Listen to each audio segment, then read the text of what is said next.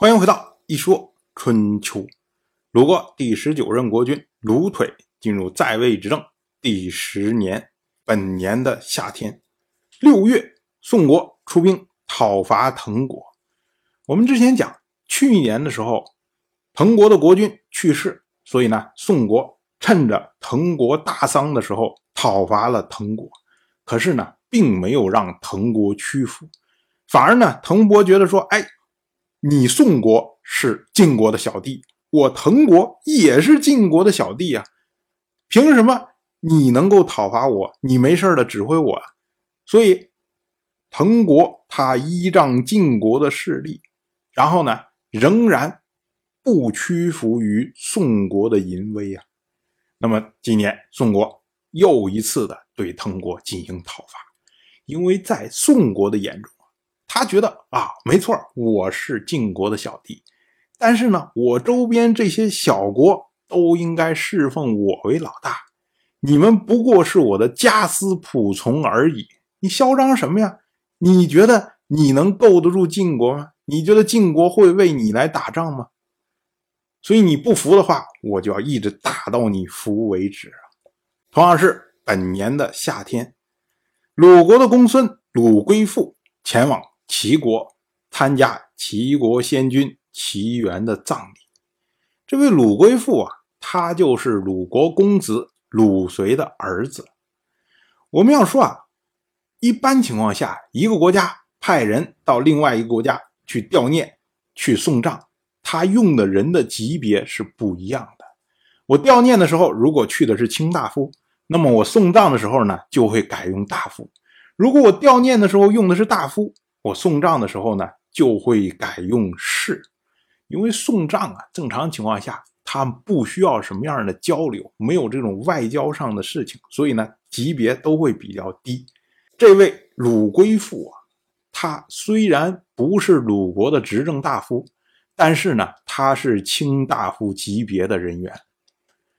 这一次齐元去世，鲁国竟然派出了卿大夫级别的人。这个级别呢，实际上是非常少见的。以春秋记载的话呢，一共只有八次。那么为什么要派出卿大夫级别呢？其实啊，你想吊念的时候是鲁国的国君去的，是鲁腿去的。那么下葬的时候降一个级别，自然就是卿大夫级别的人去啊。我们再来说这位齐元，齐元他是四月去世，六月。就下葬了。所谓诸侯五月而葬，那么齐元三个月就下葬，这也说明啊，齐国也开始逐步搞时髦了。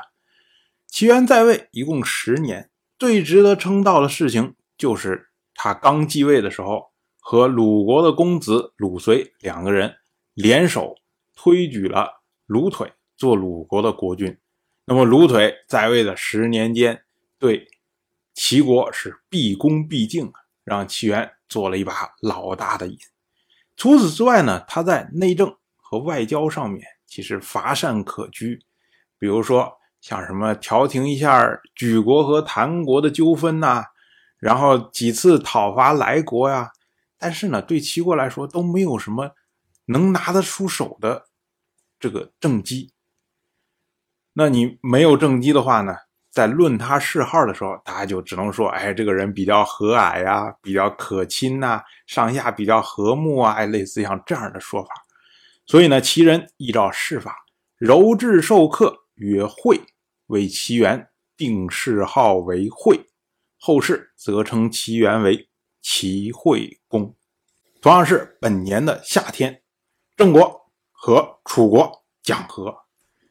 我们之前讲去年的时候。郑国还在柳坟击败了楚军，当时呢，郑国的国人都非常的开心。可是我们想啊，柳坟之战是因为郑国在荔枝会逃会，所以引发的楚国的进攻。然后呢，楚国在这次又被击败，那么转过来年，楚国必然会疯狂的给郑国施加压力。那么郑国呢，受不住压力，就只好和楚国谈和。但是呢，你和楚国谈和，就意味着背叛了晋国，所以呢，晋人、宋人、魏人朝人四个国家组成联军讨伐郑国。那郑国呢，只好再向联军求和。呃，联军是退了，马上呢，楚国的军队又要来了。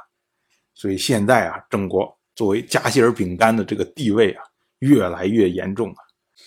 当然，我就这么一说，您就那么一听。感谢您的耐心陪伴。如果您对《一说春秋》这个节目感兴趣的话，请在微信中搜索公众号“一说春秋”，关注我。您不仅能得到《一说春秋》文字版的推送，还可以直接和我互动交流。我在那里等待您的真知灼见。